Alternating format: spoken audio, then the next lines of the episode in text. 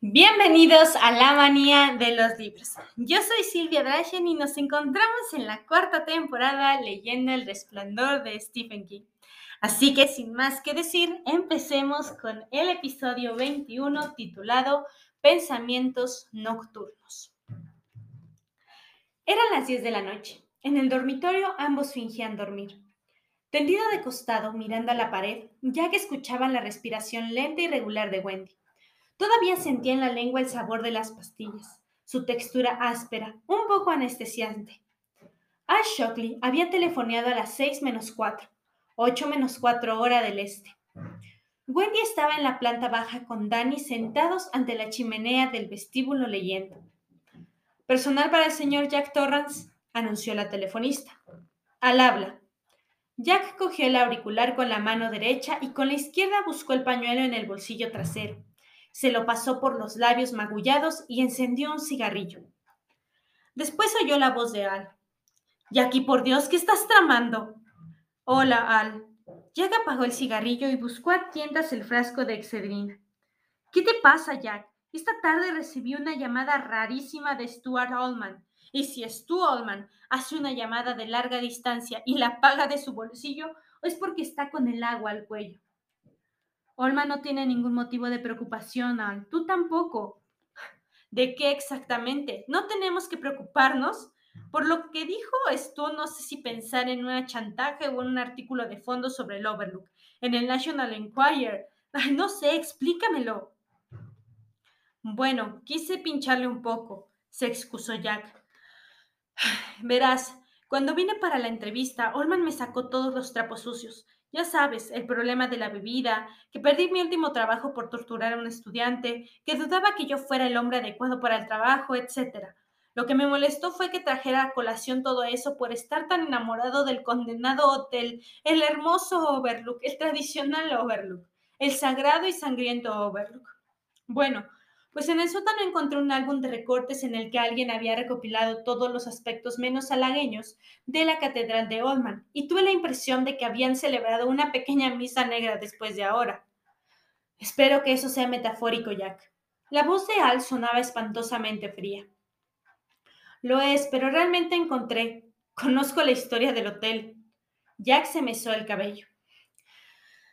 En fin, lo llamé y lo acorralé un poco con todo eso. Admito que no fue brillante y naturalmente no volvería a hacerlo. Stu dice que planea sacar por tu cuenta unos cuantos trapos sucios. Esto es un idiota, vociferó Jack. Le dije que planeaba escribir sobre el Overlook, es cierto. Creo que este lugar es una síntesis de lo que fue el carácter norteamericano después de la Segunda Guerra Mundial. Puede parecer pretencioso, lo sé, pero está todo ahí, Ol. Dios mío, podría ser un gran libro, pero en el futuro, te lo prometo. En este momento tengo servida una ración más grande de la que puedo tomar y... Para mí no es suficiente, Jack. Perplejo, Jack miró el negro auricular del teléfono, incapaz de creer lo que sin duda había oído. Ol, ¿qué has dicho? He dicho lo que he dicho. ¿Cuánto tiempo es el futuro, Jack? Para ti tal vez sean dos años, quizás cinco. Para mí son treinta o cuarenta porque espero seguir durante mucho tiempo asociado con el Overlook. Y la idea de que te pongas a escarbar mierda en mi hotel para hacerla pasar como una gran creación de la literatura norteamericana me pone enfermo. Jack se quedó sin habla. Quise ayudarte, Jackie. Estuvimos juntos en la guerra y pensé que te lo debía. ¿Te acuerdas de la guerra? Sí, me acuerdo. Masculló Jack, pero las brasas del resentimiento habían empezado a calentarle el corazón. Primero Olman, después Wendy, ahora Al. ¿Qué era todo aquello? ¿La Semana Nacional de Destrucción de Jack Torrance? Se mordió con más fuerza los labios, buscó el paquete de cigarrillos y se le cayeron al suelo. En el pasado había sido amigo de aquel ex borracho que hablaba desde su guarida con revestimiento de caoba en Mermont. Pero, ¿realmente le había gustado? Antes de que pagaras al chico, ese Hatfield, dijo Al, yo había convencido a la Junta de que te confirmaran e incluso había logrado que consideraran la posibilidad de concederte la cátedra vitalicia. Pero tú lo estropeaste. Después te conseguí lo del hotel, un lugar grato y tranquilo para que te recuperaras, terminaras tu obra de teatro y esperaras hasta que entre Harry Heffinger y yo convenciéramos al resto de esos tipos de que cometieron un gran error. Y ahora Parece que quieres ponerte pesado con un gran asesinato. ¿Esta es la forma en que tienes de agradecer a los amigos, Jack? No, repuso, sin atreverse a decir más. En la cabeza le latían las palabras ardientes, como grabadas, pugnando por salir. Intentó desesperadamente pensar en Wendy y Danny, que confiaban en él, sentados tranquilamente en la planta baja junto al fuego, estudiando el primer libro de lectura de la segunda serie, seguros de que todo iba bien. Si perdía aquel trabajo, ¿qué harían? ¿Ir a California en el viejo y destalado Volkswagen con su bomba de gasolina medio rota, como una familia de migrantes que huye de la aridez del campo? Aunque se dijo que antes de dejar que tal cosa sucediera se rodallaría ante Al, las palabras seguían pugnando por salir y la mano con que sujetaba las riendas de su furia era cada vez más débil. ¿Qué dices? preguntó Al con acritud. No, no es así como trato a mis amigos, respondió Jack, y tú lo sabes. ¿Cómo lo sé? En el peor de los casos, lo que te propones es enfangar mi hotel, desenterrando cadáveres que hace años que estaban dignamente sepultados. En el mejor, telefoneas al director, un tipo raro pero sumamente competente, y lo dejas frenético, sin más motivo que un... un estúpido juego de niños. Era algo más que un juego, Al. Para ti es más fácil. No tienes que aceptar la caridad de un amigo rico. No necesitas tener un amigo en el tribunal porque tú eres el tribunal. Del hecho de que también estuvieras a un paso de ser un borrachín, ni se habla, ¿no es eso? Supongo que sí. La voz de Ol había bajado de tono y parecía cansado de la conversación. Pero Jack, eso no puedo evitarlo, no puedo cambiarlo. Lo sé, admitió Jack. Estoy despedido. Si es eso lo que vas a decir, hazlo ahora. No si me prometes dos cosas. De acuerdo. ¿No sería mejor que supieras las condiciones antes de aceptarlas? No, dime cuál es el trato, que yo lo aceptaré. Tengo que pensar en Wendy y en Danny. Si me pides las pelotas, te las mandaré por correo. ¿Estás seguro de que puedes permitirte el lujo de compadecerte de ti mismo, Jack? En ese momento, Jack volvió a cerrar los ojos mientras se metía una excedrina entre los labios resecos. A estas alturas tengo la sensación de que es el único lujo que puedo permitirme. Por un momento, Al se quedó en silencio. Después dijo, en primer lugar, nada de llamadas a Orban, aunque se incendie el hotel. En ese caso llama al encargado de mantenimiento. Ese tipo, ya sabes a quién me refiero. A Watson. Sí, de acuerdo.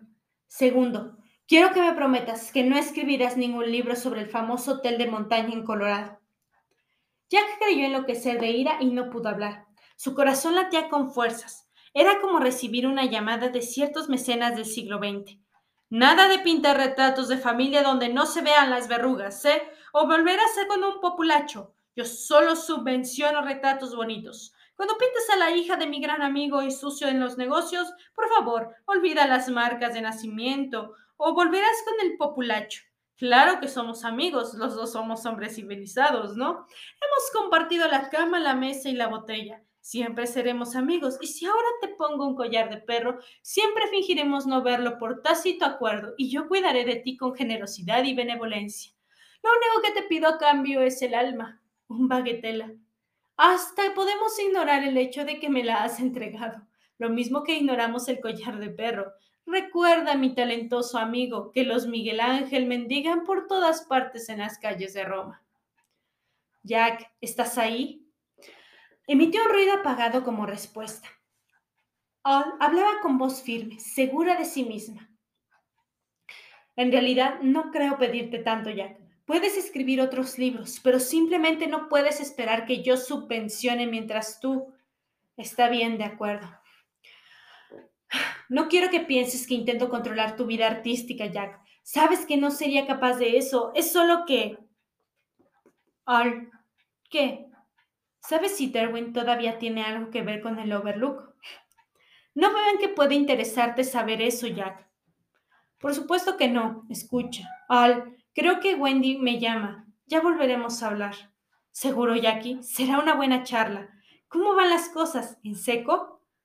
Ahora que ya tienes tu kilo de carne sangrienta, ¿no puedes dejarme en paz de una vez? Pensó Jack antes de responder. Como un hueso. Yo también, en realidad, está empezando a gustarme andar sobrio. Sí. Ya te llamaré Al, Wendy. Sí, de acuerdo. Tras colgar el auricular, sintió los primeros calambres, castigándolo con la rapidez del rayo, obligándolo a doblarse ante el teléfono como un penitente, con las manos apretándose el vientre, la cabeza palpitante como una ampolla monstruosa. Se le había pasado un poco cuando Wendy subió a preguntar quién había llamado por teléfono. Ah, era Al, quería saber cómo iban las cosas. Le dije que muy bien. Jack, tienes un mal aspecto. ¿Estás enfermo? Otra vez me duele la cabeza. Me acostaré temprano. No tiene sentido que intente escribir. ¿Quieres que te lleve un poco de leche caliente? Me encantaría. Sonrió Jack débilmente. Tendido junto a ella, notó el contacto de su muslo tibio y relajado, pensando en la conversación con Al, en cómo se había rebajado, todavía se sentía alternativamente invadido por el hielo y el fuego. Algún día lo reconocerían, algún día habría un libro, no ese texto tranquilo y meditado en que había pensado al principio, sino un arduo fruto de investigación con una historia del Overlook. Los convenios de propiedad sucios, incestuosos, todo. Lo expondría ante el lector como si fuera la disección de un cangrejo. Y si Al Shockley tenía algo que ver con el imperio de Derwin, pues que Dios lo ayudara. Tenso como las cuerdas de un piano, se quedó mirando la oscuridad, consciente de que podían pasar horas antes de que se durmiera. Tendida de espaldas con los ojos cerrados, Wendy escuchaba el ritmo del ronquido de su marido, la aspiración larga, la breve pausa, la expiración ligeramente gutular. ¿A dónde irá cuando se duerme? pensó, algún parque de atracciones, a un Great Barrington de los sueños, donde todos los juegos son gratuitos y no hay ninguna esposa, madre, que le diga que uno que ya comió bastantes perritos calientes, o que sería mejor marcharse para llegar a casa antes de que oscurezca, ¿O sería un bar recóndito donde la bebida jamás se acababa y las puertas batientes siempre estaban abiertas para los viejos amigos de Jack, entre los que destacaría Al Shockley con la corbata floja y el botón del cuello de la camisa desabrochado?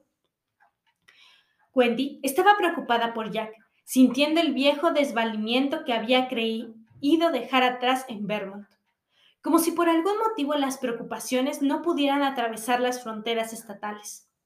No le gustaba lo que estaba haciéndoles el Overlook a Jack y a Danny.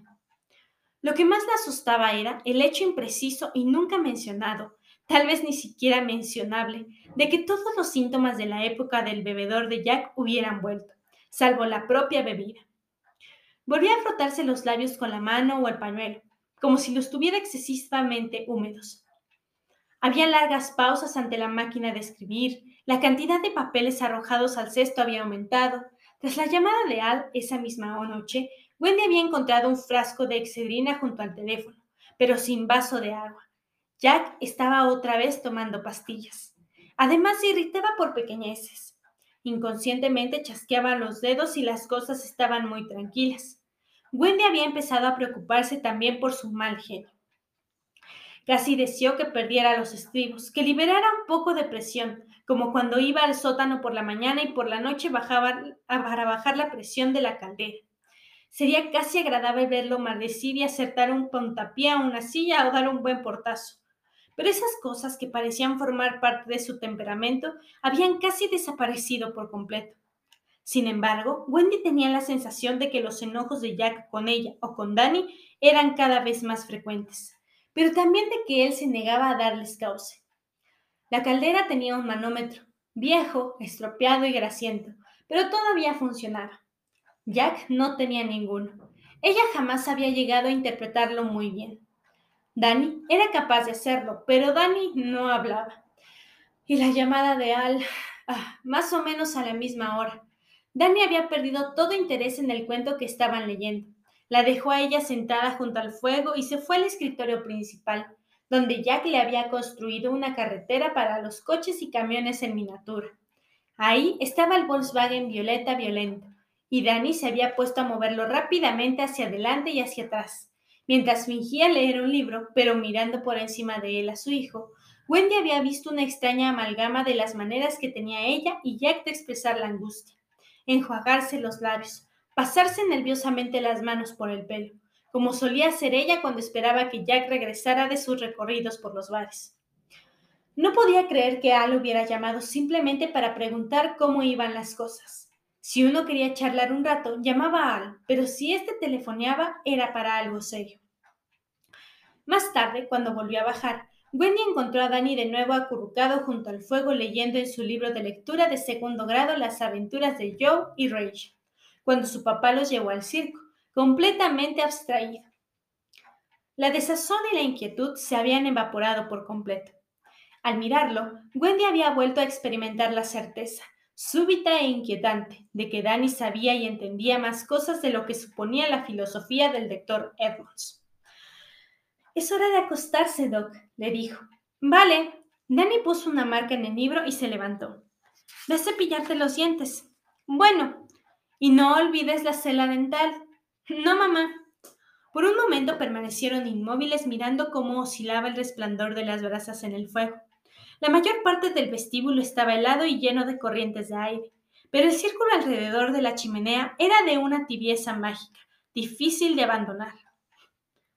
El tío Al llamó por teléfono, dijo Wendy con aparente indiferencia. ¿Ah, sí? Me preguntaba si estaría enojado con papá, añadió Wendy con el mismo tono. Supongo que sí, asintió Danny sin dejar de mirar el fuego. No quería que papá escribiera el libro. ¿Qué libro, Danny? Uno sobre el hotel. La pregunta que se formó en sus labios era la misma que ella y Jack le habían formulado mil veces. ¿Cómo lo sabes? pero guardó silencio. No quería inquietarlo a la hora de acostarse ni hacer que se diera cuenta de que estaba hablando de cómo sabía ciertas cosas que no podía saber. Pero Wendy estaba convencida de que era así. La charla de Dr. Edmond sobre el razonamiento inductivo y la lógica subconsciente no era más que eso. Charla. Su hermana. ¿Cómo había sabido Dani que ese día en la sala de espera ella estaba pensando en Aileen? Y, Soñé que papá tuvo un accidente. Me la cabeza, como para despejarla. Ve a lavarte, Doc. Sí, mamá. Corrí escaleras arriba, hacia el dormitorio, mientras Wendy, frunciendo el entrecejo, iba a la cocina a calentar la leche para Jack. En aquel momento, insomne a su cama mientras escuchaba la respiración de su marido y el viento, milagrosamente todavía no se había producido ninguna gran nevada. Wendy dejó que sus pensamientos volvieran sin reserva hacia su adorable e inquietante hijo, que había nacido con la cabeza envuelta en la membrana, esa tela que los médicos veían en un nacimiento entre 700, esa tela que según las historias viejas era señal de agudeza intelectiva. Decidió que era hora de hablar con Danny sobre el óvalo y sobre todo de convencerle de que hablar con ella. Al día siguiente tenía pensado ir a la biblioteca pública de Sidewinder para tratar de conseguir que les prestaran unos libros de segundo grado durante el invierno y entonces hablaría con él. Con esa idea en la cabeza se sintió más tranquila y por fin empezó a abandonarse al sueño. Por su parte, Danny seguía despierto, con los ojos abiertos, sosteniendo con el brazo izquierdo su viejo y traqueteado oso de felpa, que había perdido uno de los botones que formaban los ojos y perdía relleno por las docenas de costuras reventadas. Escuchando cómo dormían sus padres en el dormitorio, Tenía la sensación de haberse convertido sin quererlo en el guardián de ellos. Las noches eran lo peor de todo. Aborrecía las noches y el gemido constante del viento sobre el ala oeste del hotel. Suspendido de un hilo, sobre él flotaba el planeador. Encima de su escritorio, el Volkswagen que Danny había traído desde la planta baja. Resplandecía con un tono púrpura fluorescente. En la estantería estaban sus libros de lectura y los de pintura sobre el escritorio. Un sitio para cada cosa y cada cosa en su sitio, decía mamá. Entonces, cuando quieres algo, sabes dónde lo tienes. Pero las cosas estaban cambiadas de lugar y faltaban algunas. Además, se habían agregado cosas, cosas que no podía ver bien, como las figuras que decían, ¿puedes ver los indios? Y si uno se esforzaba y miraba con los ojos entornados, veía algunos. Lo que al primer vistazo le había parecido un cactus era en realidad un guerrero con un cuchillo entre los dientes y había otros ocultos en las rocas. Y hasta se podía ver uno de los rostros hoscos y despiadados mirando entre los rayos de la rueda de un carro con toldo. Pero nunca se mostraban todos. Y era eso lo inquietante, porque eran los que se veían a los que arrastraían furtivamente por detrás con el hacha en una mano y en la otra el cuchillo, para arrancarte el cuero cabelludo. Inquieto, Danny se acomodó de nuevo en la cama, buscando con la mirada el resplandor reconfortante de la lamparilla de noche. Aquellas cosas eran peor, de eso estaba seguro. Al principio no había sido tan malo, pero poco a poco su padre pensaba mucho más en beber. A veces estaba enojado con mami y no sabía por qué. Se pasaba enjuagándose los labios con el pañuelo, con una expresión nebulosa y distante con los ojos. Mami estaba preocupada por él y Danny también. No necesitaba del esplendor para saber qué le había hecho preguntas al día que a él le pareció que la manguera del extintor se convertiría en una serpiente. El señor Halloran había dicho que todas las madres esplendían un poco, y ese día ella supo que había pasado algo. Danny había estado a punto de decírselo, pero hubo un par de cosas que lo detuvieron. Sabía que el médico de Sidewinder había restado importancia a Tony y a las cosas que éste le mostraba, diciendo que era algo perfectamente normal. Quizás su madre no le creía si le contaba lo de la manguera, y peor sería que lo creyera equivocadamente, que pensara que se le estaban aflojando los tornillos. Él sabía lo que era aflojarse los tornillos, aunque no tanto como sabía sobrecargar un bebé porque eso mami se lo había explicado bastante bien el año pasado. En cierta ocasión, en el jardín de infancia, su amigo Scott había señalado a un chico llamado Robin Stenger, que estaba llorequeando junto a los columpios. El padre de Robin enseñaba aritmética en la misma escuela que papá, y el de Scott era profesor de historia. La mayoría de los pequeños del jardín de infancia tenían alguna vinculación con la escuela preparatoria de Stovington o bien con la pequeña planta del IBM que había en las afueras del pueblo y ambos formaban dos grupos por separado. Naturalmente, había amistades entre niños de los grupos, pero era bastante natural que el contacto fuera mayor entre los pequeños cuyos padres se conocían. Cuando en uno de los grupos pasaba algo entre los adultos, casi siempre se filtraba hasta los niños, de forma más o menos distorsionada, pero era extraño que trascendiera al otro grupo. Esa vez, él y Scotty estaban sentados en la nave especial de juguete cuando Scotty señaló a Robin con el dedo pulgar. ¿Conoces a ese chico? le preguntó. Sí, contestó Danny. Scott se inclinó hacia él. Anoche su papá se le aflojaron los tornillos y se lo llevaron. ¿Ah, sí? ¿Solo porque se le aflojaron unos tornillos? Scott lo miró con desdén. Se volvió loco, vamos. Scott visquió. Sacó la lengua y empezó a describir amplias elipses con el dedo índice sobre las sienes. Se lo llevaron al loquero. ¡Au! exclamó Dani. ¿Y cuándo lo dejarán volver? Nunca, respondió sombríamente Scotty. En el transcurso de ese día y del siguiente, Danny llegó a saber que A. El señor Stenger había intentado matar a toda su familia, incluso a Robin con la pistola que guardaba como recuerdo de la Segunda Guerra Mundial, B. El señor Stenger había hecho pedazos la casa mientras estaba majetereada.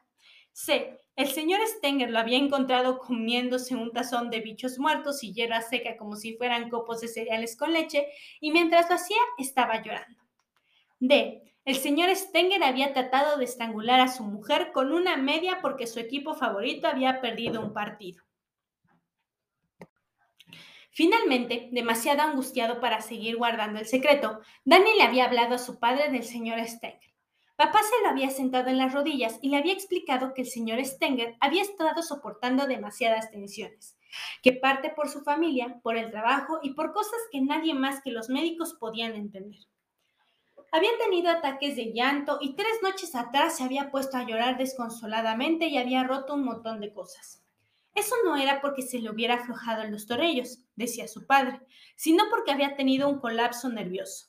Y el señor Stenger no estaba en un loquero, sino en un sanatorio. Pero a pesar de las cautelosas explicaciones de papá, Danny estaba asustado. No le parecía que hubiera ninguna diferencia entre lo que se le aflojaran los tornillos a alguien y que tuviera un colapso nervioso. Y aunque si dijera sanitoria, en vez de loquero, el lugar seguía teniendo rejas en las ventanas y a uno no lo dejaban salir aunque quisiera. Y de manera totalmente inocente, su padre había confirmado sin modificarla otra de las frases de Scotty, que despertaba en Danny un terror impreciso y vago. En el lugar donde vivía ahora el señor Stenger había hombres de bata blanca, que venían a buscarlo a uno en una furgoneta sin ventanillas y pintada de un funesto color gris. La aparcaban junto a la acera, junto a la casa de uno, y entonces los hombres de bata blanca iban a buscarlo a uno y lo separaban de su familia, y lo llevaban a vivir a una habitación con paredes alcolchadas. Y si uno quería escribir a su casa, tenían que hacerlo con crayola. ¿Y cuándo lo dejarán volver? preguntó Dani a su padre. Tan pronto como mejore, Doc. ¿Cuándo será eso? Había insistido Dani. Dan, nadie lo sabe, le respondió Jack. Y eso era lo peor de todo. Era otra manera de decir nunca. Un mes más tarde, la madre de Robin sacó a su hijo del jardín de infancia y los dos se marcharon de Stovington sin el señor Stenger. Eso había ocurrido hacía más de un año, después de que su padre dejara de tomar algo malo, pero antes de que perdiera el trabajo. Danny aún solía pensar en ello. A veces cuando se caía o se daba un golpe o le dolía la barriga, lloraba y de pronto se acordaba. Temía no poder dejar de llorar, hasta que su padre fuera al teléfono, marcara un número y dijera, Hola, soy Jack Torras de 149 McLean. Estoy con mi hijo que no puede dejar de llorar. Por favor, envíen a los hombros de bata blanca para que se lo lleven al sanatorio.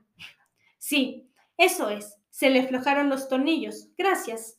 Y entonces la furgoneta gris sin ventanillas llegaría a la puerta de su casa. Lo meterían a él dentro, siempre llorando histéricamente, y se lo llevarían. ¿Y cuándo volvería a ver a su padre y a su madre? Eso nadie lo sabe. Aquel temor le había impuesto el silencio. Ahora que tenía un año más, estaba seguro de que sus padres no dejarían que se lo llevaran por haber pensado que lo manguera del extintor era una serpiente. Sin embargo, cuando pensaba en contarles la historia, el viejo recuerdo se alzaba dentro de él como una piedra que le llenara la boca y le impidiera articular las palabras.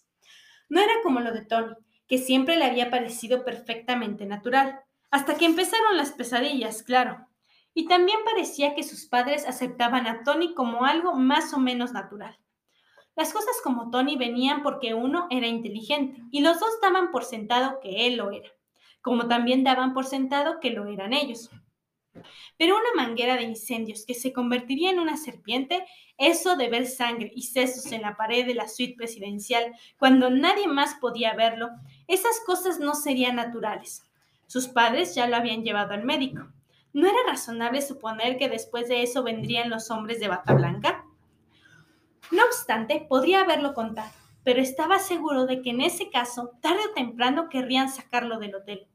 Él deseaba desesperadamente librarse del Overlook, pero al mismo tiempo sabía que era la última oportunidad de su padre, que estaba ahí para algo más que cuidar el lugar.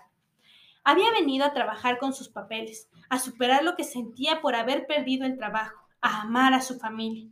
Hasta hacía muy poco tiempo parecía que esas cosas estuvieran sucediendo, pero últimamente desde que encontró ciertos papeles, su padre había empezado a tener problemas. Este lugar inhumano hace monstruos de los humanos. ¿Qué significaba eso? Dani había rogado a Dios, pero Dios guardaba silencio. ¿Y qué haría papá si dejaba de trabajar ahí? Había tratado de saberlo mirando en la mente de su padre, y estaba vez cada más seguro de que su padre no lo sabía. La principal prueba le llegó esa misma tarde, cuando el tío Al había telefoneado a papá y le había dicho cosas feas, mezquinas. Su padre no se había animado a contestar porque el tío Al podía despedirlo del trabajo como el señor Cromnet, el director de la escuela de Stonington. Lo había despedido de su puesto de profesor. Y su padre tenía un miedo espantoso por él y por mamá y también por él mismo. Por eso no había dicho nada. No le quedaba más remedio que estar alerta, indefenso, esperando que en realidad en la figura no hubiera indios o que si lo había se conformaran con esperar a la casa mayor y dejaran en paz a las presas pequeñas como ellos. Pero no podía creerlo, por más que se esforzara. Sin duda, las cosas habían empeorado en el Overlook. La nieve estaba próxima y cuando llegara, las escasas opciones que tenían quedarían enterradas. Y después de la nieve, ¿qué? ¿Qué harían cuando estuvieran encerrados ahí, a merced de cualquier cosa que hasta el momento solo había jugado con ellos? Sal de una vez a tomar tu medicina. Se estremeció en la cama. Ahora ya sabía leer mejor. Tal vez mañana intentaría llamar a Tony e intentaría conseguir que él le mostrara exactamente qué era Redmond y le dijera si había alguna forma de evitarlo. Correría el riesgo de la pesadilla. Necesitaba saber.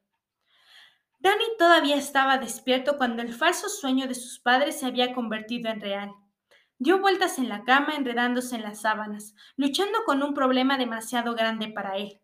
Despierto en la noche como un solitario centinela, y después de medianoche, cuando él también se durmió, no quedó despierto más que el viento, lanzándose contra el hotel y silbando en los aleros, bajo la mirada fría y penetrante de las estrellas. Y bueno, este fue el episodio del día de hoy. ¿Les gustó? Si es así, háganmelo saber en mis redes sociales. Recuerden que tengo Facebook, Instagram y TikTok. Instagram lo encuentran como La Manía de Silvia Drashan y Facebook y TikTok la encuentran como La Manía de los Libros. Además de que te quiero recordar que tengo otro podcast titulado La Manía de las Palomitas, en la cual estaremos hablando de contenido cinematográfico, es decir, películas, series y videoseries de YouTube. Así que sin más que decir, yo soy Silvia Drashen y nos vemos en un próximo episodio.